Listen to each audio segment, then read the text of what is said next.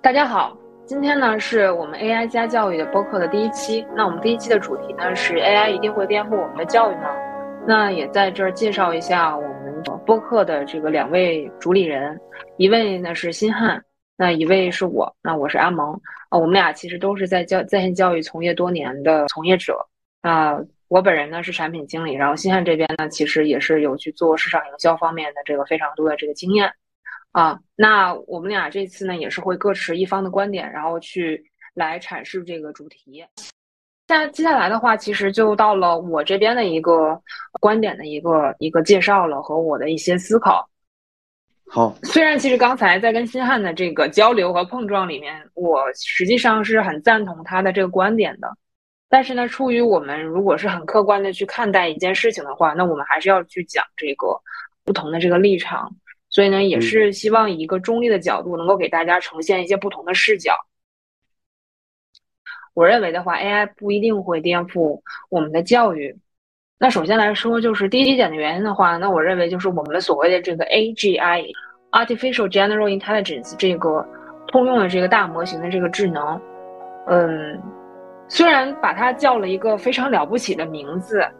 但是很多人都会有一个疑问，就是他如果真的是这样无所不知、无所不能，像刚才新安也讲的通识，或者说他是全知全能之类的，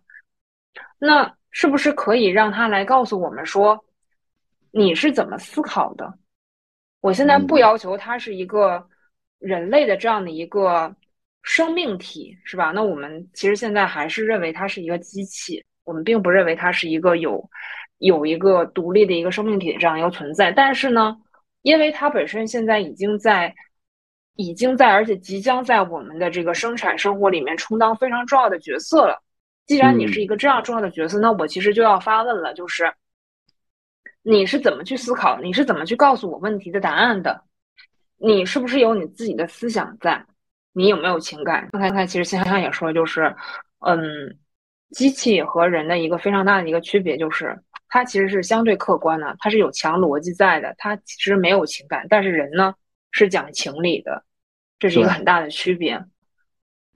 人工智能它是不是拥有跟人一样的思想情感，甚至它是不是有自己的这一套哲学理念？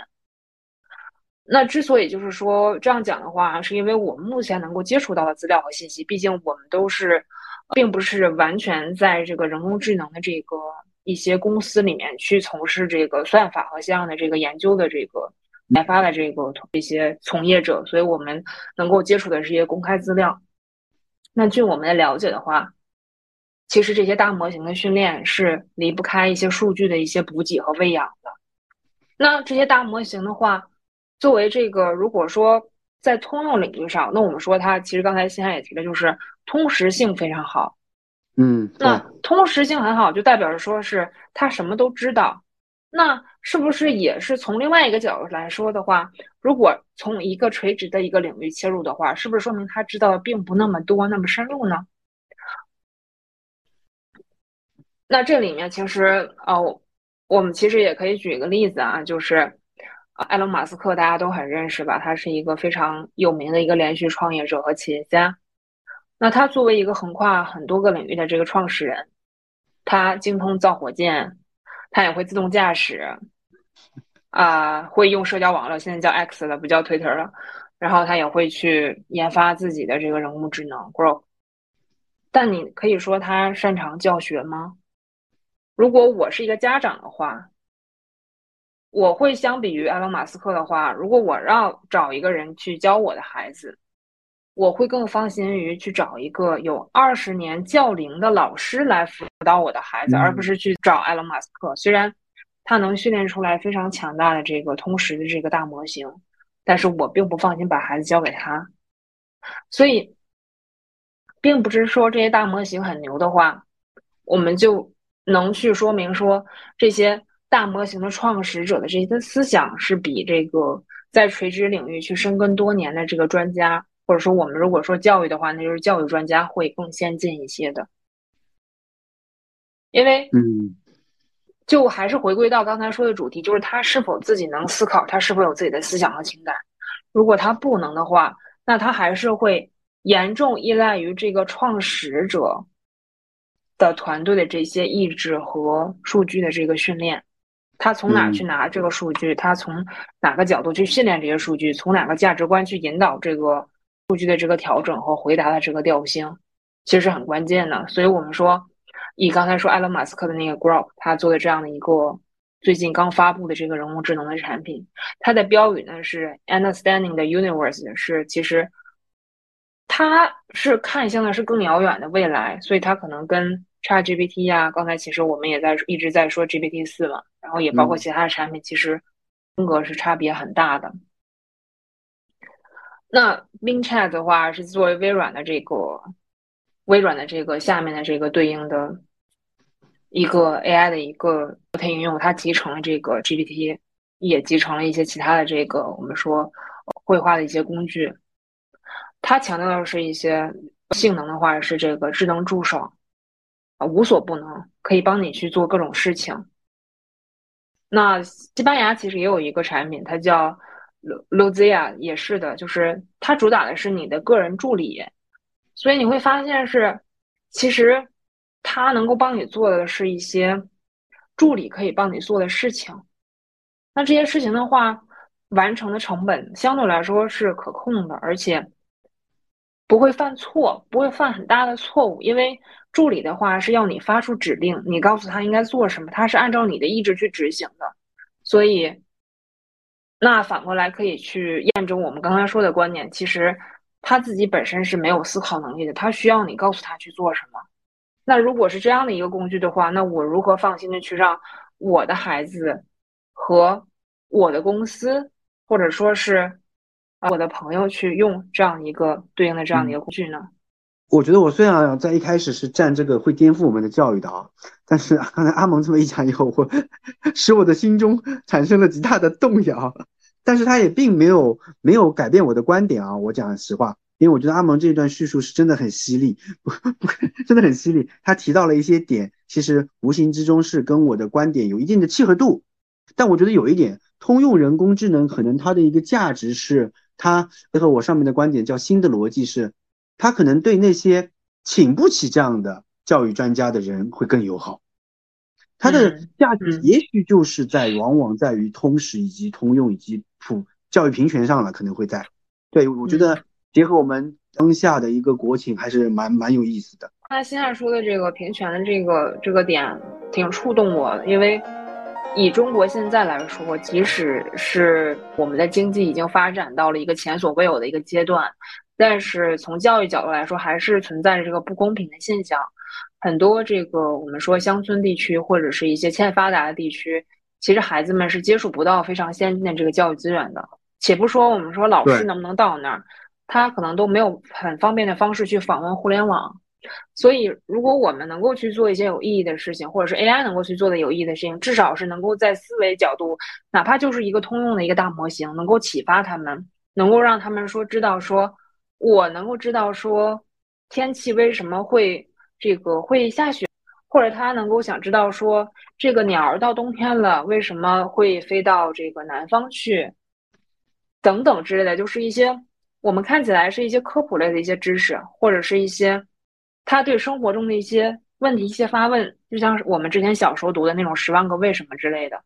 所以这种呢，其实并不需要说。能够在一个非常深的一个角度上，能够让孩子真的学到些什么，但是至少能够让孩子知道这是什么，这就能够让孩子有了一个对学习的一个热爱和对于知识的这样一个探索。就像你说，你刚才说的那个十万个为什么，其实很多时候孩子在他的一个成长的可能长达十年左右的这个孩童期的时候，他他所期待的，或者我们有些时候可能是往往是功利的，是家长。其实孩子所期待的是，我是知道是什么，比啊是什么，为什么，比比所谓的我们可能功利的教育，我要学到一些什么样的东西，去让我以后能够穿穿更更值钱的衣服，吃更更美味的佳肴来的更有意义。在这个孩童时期，好奇心及求知欲这个东西被保存或者被以适当的引导和能被优质的激发是更重要的。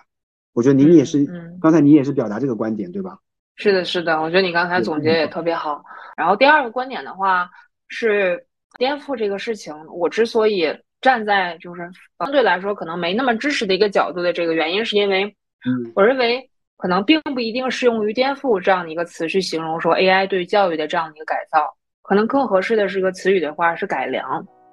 那改良这个词的话，可能对于一些观众朋友们，他如果比较了解这个历史的话，他可能会知道中国近现代史上这个上世纪的时候，洋务运动，当时其实洋务派是花了非常多的这个精力去。改良中国的这个传统的军备和制造业，所以其实某种程度上来说，我们现在在面临的这个 AI 的这个所谓的第四次工业革命的这个浪潮上，其实是能够去和上世纪中国的这个清朝的这个统治者和这个在权者的这个对应的这个局面，其实是有一些相似和共通之处的。是的，虽然虽然我们在当时说，最终这个甲午这个中日战争这个引发了这个最终的这个改良的这个运动的这个失败，但是我们也不能否定说，在当时的这个改良运动的这个倡导下，很多中国人是有机会去接触到外界的这个知识和先进的这个技术和文化，不管说派到国外的这些孩子，将来学生回国之后。还是说，当时其实是能够把中国的这个传统的这个制造业和生产力有了一个进一步的提升，其实都是能够去说明我们当时去做这件事情是有意义的。虽然从结果上看起来不是很漂亮，但是从长期来说，对中国的发展是有一个正面的一个帮助的。所以，其实我们话说回来，我们现在在面对这次这个生产力的一个革新的这个浪潮上，我们应该去做什么事情呢？那如果说我们如果呃。只学皮毛的话，那其实是不是又掉入了之前的这样一个一个我们说潮旧里面？就好像又是像这个洋务派，就学到了很多，买了很多这个制造业的这些机械，然后也是进口了很多的这个船舰，但是最终你不能够去实际指导我们的这个啊，我们实际指导我们的这个生产取得一个突破性的一个进展，不能够百分之百的这样的一个去。把我们的一个社会去进行相应的一个改造，所以那样的话，其实对我们现在来说，其实也并不能够称称之为成功，只是学到了一点风口浪尖的一个东西。我们这些站在潮潮头浪尖的这个创业者和革新者的话，如果呃我们能够去真正的去考虑到说，我们去把这个教育的这个供需关系、生产效率、生产质量去进行一个改善的话。那其实对我们来说都是非常有意义的事情。啊，我最近正好是有去看这个李彦宏的一次公开演讲，应该是十五号在深圳做的一次演讲。他讲到一个点，是说不要一味的去投入在研研发这个 LLM，就所谓的大语言模型上，应该去考虑去如何去落地实际的应用。嗯，因为他在他看起来，就是只有足够量的这个数据补给和训练，才能培养出来智能涌现的人工智能模型。所以这个里面虽然它有一些自己啊公司所在的这个立场的这个利益的一个出发点，但其实也是说明了另外一个点，就是在于说，盲从其实是最不花费思考成本的一个动作。如果只是盲从，看别人做大模型，你也做大模型，你思考的很少，你也没有想清楚说你你作为一个公司的一个负责人，或者说是你作为一个家长，你作为一个老师，你应该怎么样在这场 AI 的这个革命里面去。借助这个能力去发展发挥，嗯，那你其实就很难去把我们刚才说的这个供需关系、生产效率、生产质量去改善了。所以，与其去竞逐这个浪花，还不如说我们潜心工作，去做一些看起来很困难但是更有意义的事情。所以，这个是我的想法。那说回来，因为我们刚才其实提到了这个供需关系、生产效率和生产质量。因为最开始的时候，其实新汉在前面也讲到了说。AI 会改变教育行业的这个供求关系。其实我说这供需关系基本是一个意思。我们说的，嗯，那这个供需关系啊，供需关系的话，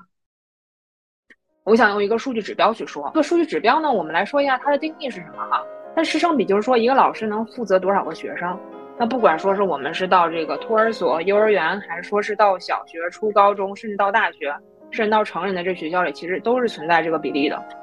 那举一个例子，这周去参加了孩子的这个幼儿园的活动，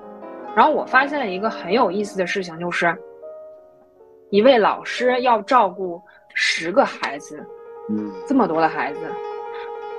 因为我当时其实助教的身份，我再去给孩子上课的时候，发现孩子们的注意力其实不是很集中。而且孩子们他们都会很愿意去发表自己的观点，这本身其实是一件非常正常的事情。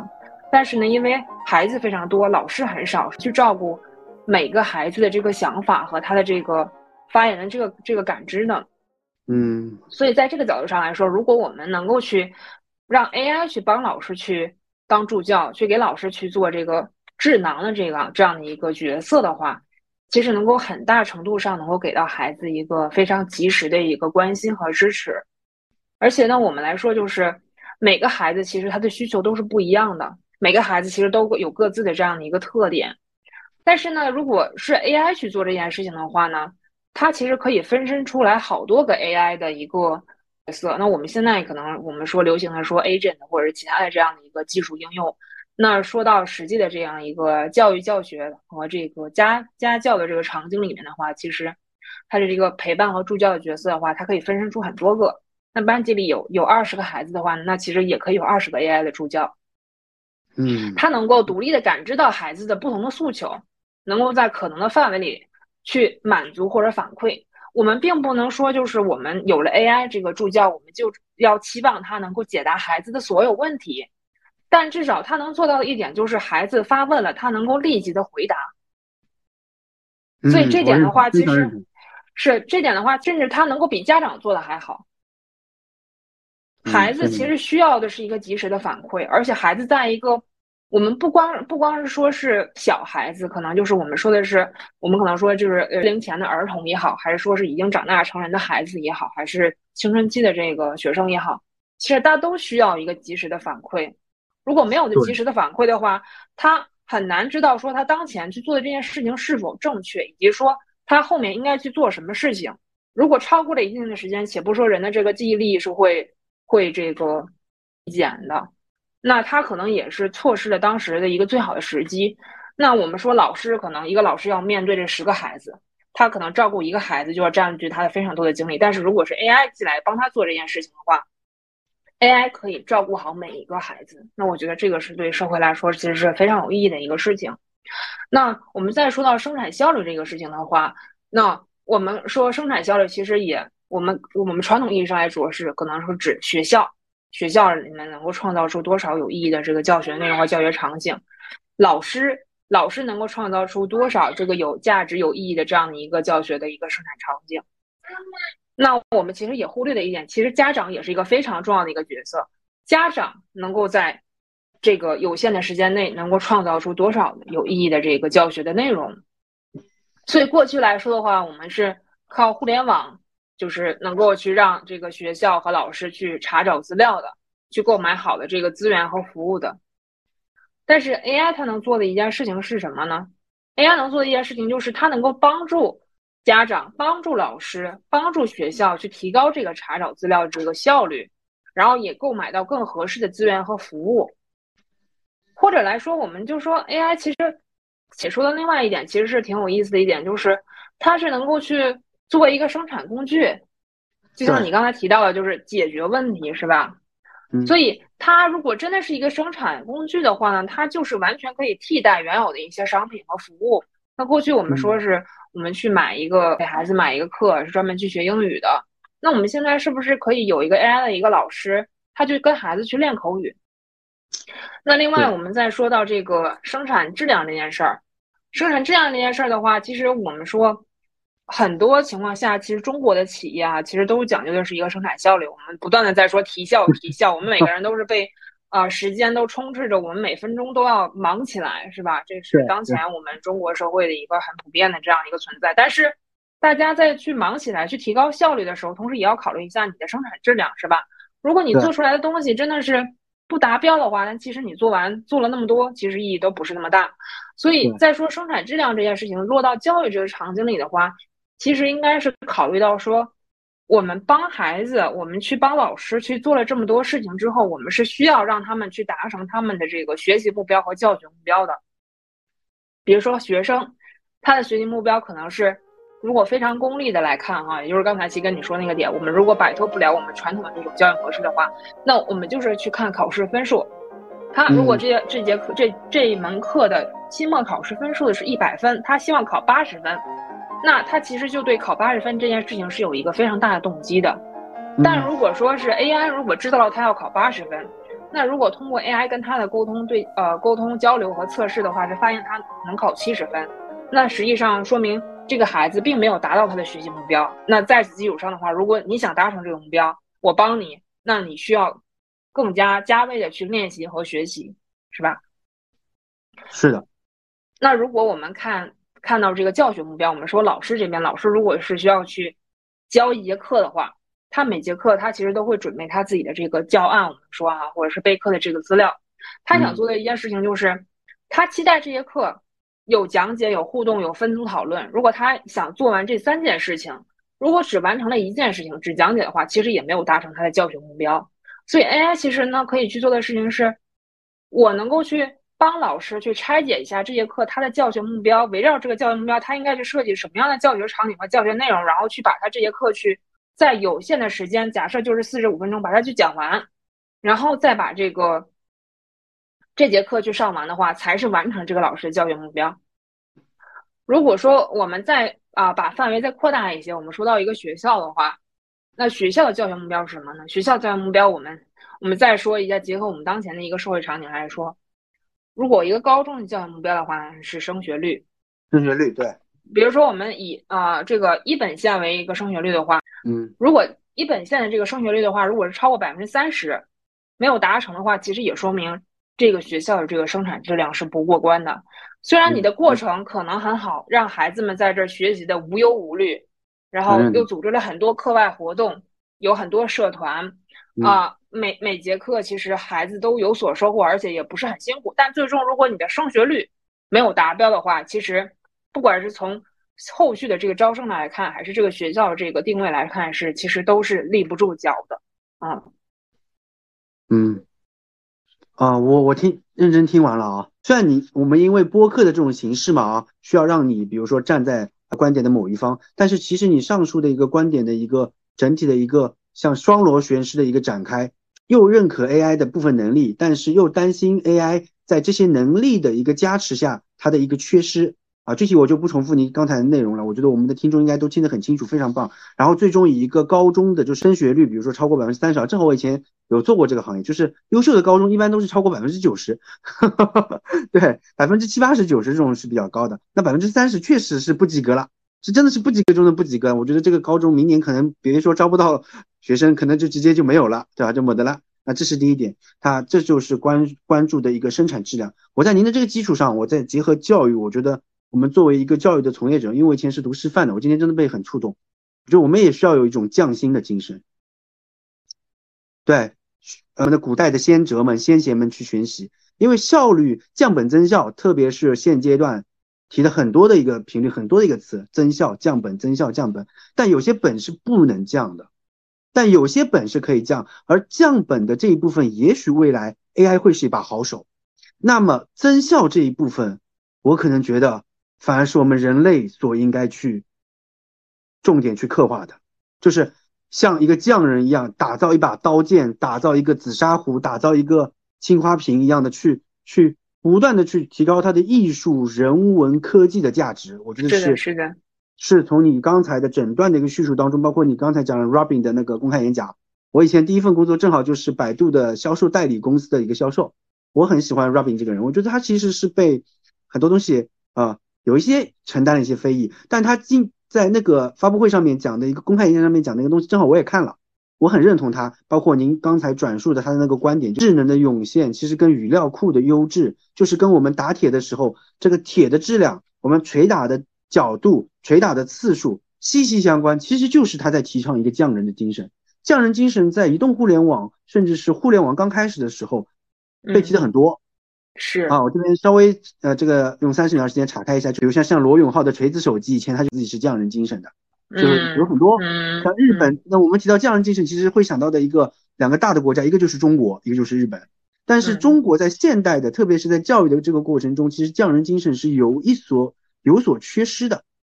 有所缺失。我觉得人工智能的出现会带给我们重新的思考。那么重复的脏活累活，可能人工智能会代替掉一部分。那么是不是具有创造性的、创造品质的？因为我觉得创造品质也许有些时候比所谓的创新来的更重要。嗯嗯，微创新也是创新，因为我在啊阿蒙的整体的叙述的过程，因为你是产品经理嘛，我觉得你很多时候用“改良”这个词举了洋务运动物，太深刻了，很有意思，很有意思。那我觉得，谢谢谢谢。对，那我觉得我对您上述观点的话，这是我的一个体会了。刚才说了两个观点，那我再说一下，我站在就是认为不一定会颠覆我们教育的这个第三个观点，也就是 AI 在国内的这个应用上面，还是可能会受到多种力量的挑战，所以有可能并不会如我们想象的那样顺利。呃，那我们说，但凡一个新兴事物的一个发展的话，都会伴随着这个质疑、跟风、支持，还有反对，嗯，当然还有观望了。嗯，所以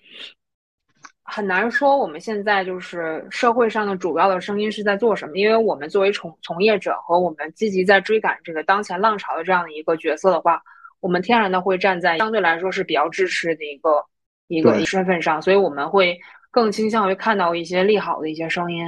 所以从高层的角度来说这件事情的话，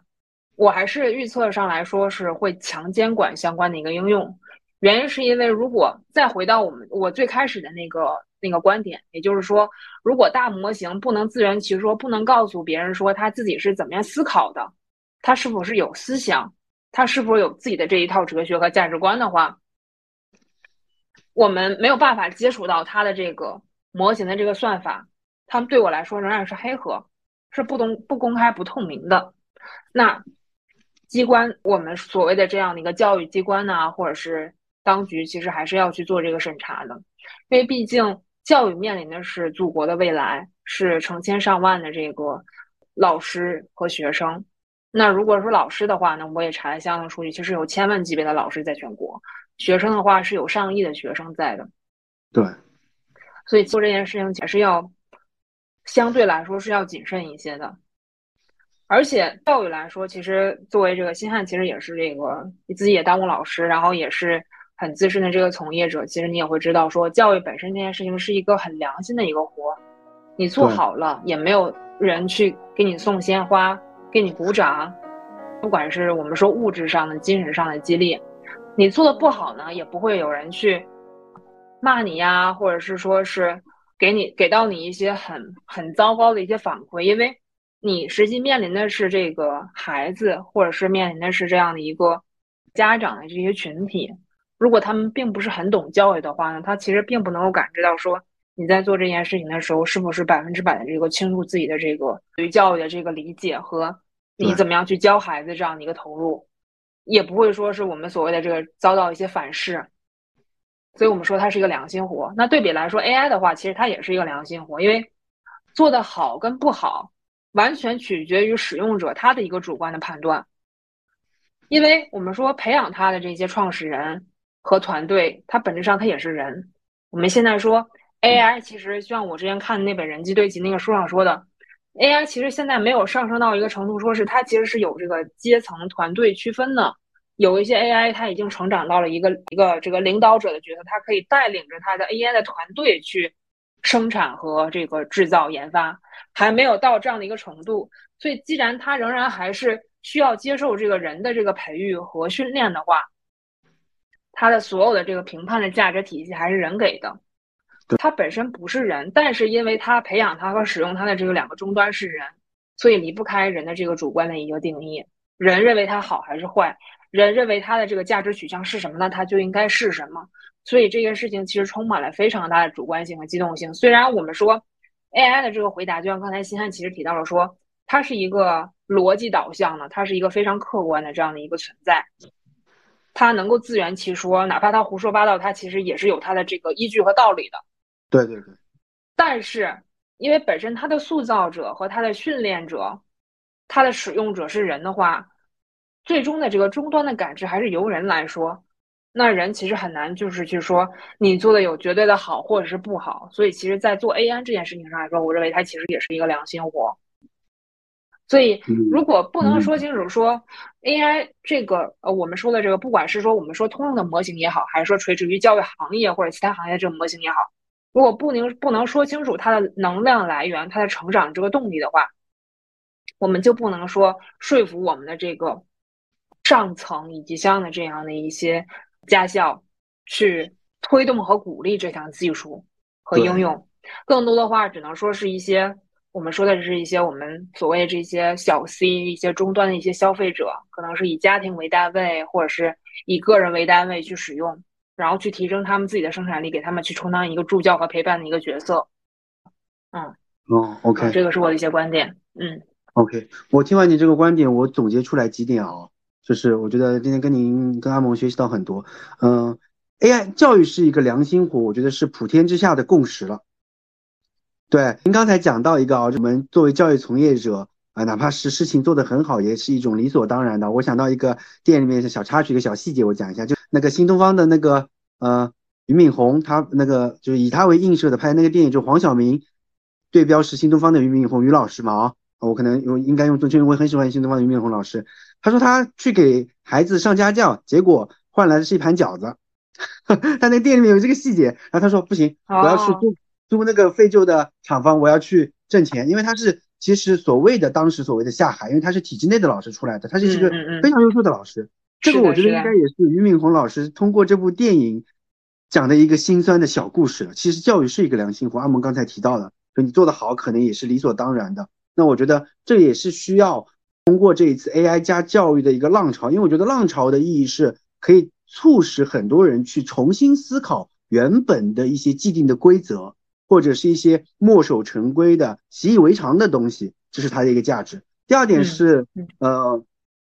我也是做一个抛砖引玉吧，就是我觉得我们两个其实大部分的一个前提下，如果按百分比去区分的话，还是属于在支持这一派的为多的。是的，是的。对阿蒙的话，在质疑和反对上会更多，因为我这个人是还没有成立家庭、没有小孩，我以前是教孩子为主，我又是一个乐天派。但是阿蒙今天在很多的这个在这一期的播客里面输出的观点，其实很多时候他是站在为女儿考虑，为更多的像他女儿这样的一个年龄，甚至是更多的年龄段的孩子去考虑这么一个角度出发的。我觉得这一点特别好。然后我也觉得，嗯，最后我这边简单的做一个小结吧。我觉得我们以上的几个观点的话，都还是比较客观中立的，跟我们做这个播客的初心还是有保持住的。而且支持的话，也不应该是盲从，这个很重要。这是我自身要去反省的一个点。我觉得今天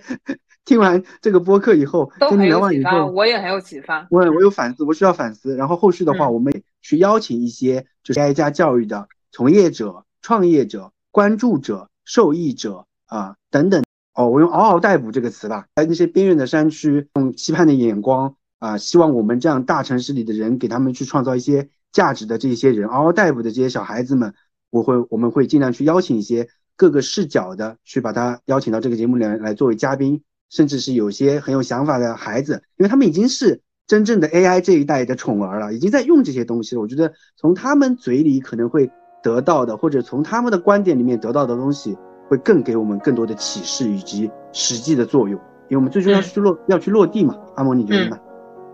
好呀。其实我也很期待后续的话，我们的节目会邀请到来自各行各业的这个嘉宾。其实对这个行业的话，他们可能虽然有些人是比较了解，有些人还是处于一个比较好奇的这样的一个阶段。那我们都非常欢迎这样的这个啊朋友们来参与到我们的节目里面去。那作为听众来说的话，如果您听了我们这期的这个节目，如果对于我们这个 A 加 AI 加教育的这个主题的这讨论还是很有兴趣的。那不管您站在哪一派，或者是不管您想讨论哪个方面的一个应用的话，也欢迎能够跟我们取得联系。那我们后续的话也会筛筛选到就是比较合适的这个嘉宾，跟我们进行后续的这样一个访谈，好吧？那今天的那个我们的就就先聊到这儿。金汉，你这边还有什么要补充的吗？嗯，我觉得听这个的，包括我们两个人的话，都能永葆初心吧。嗯嗯，好的好的啊，好的。那我们这次就先到这儿。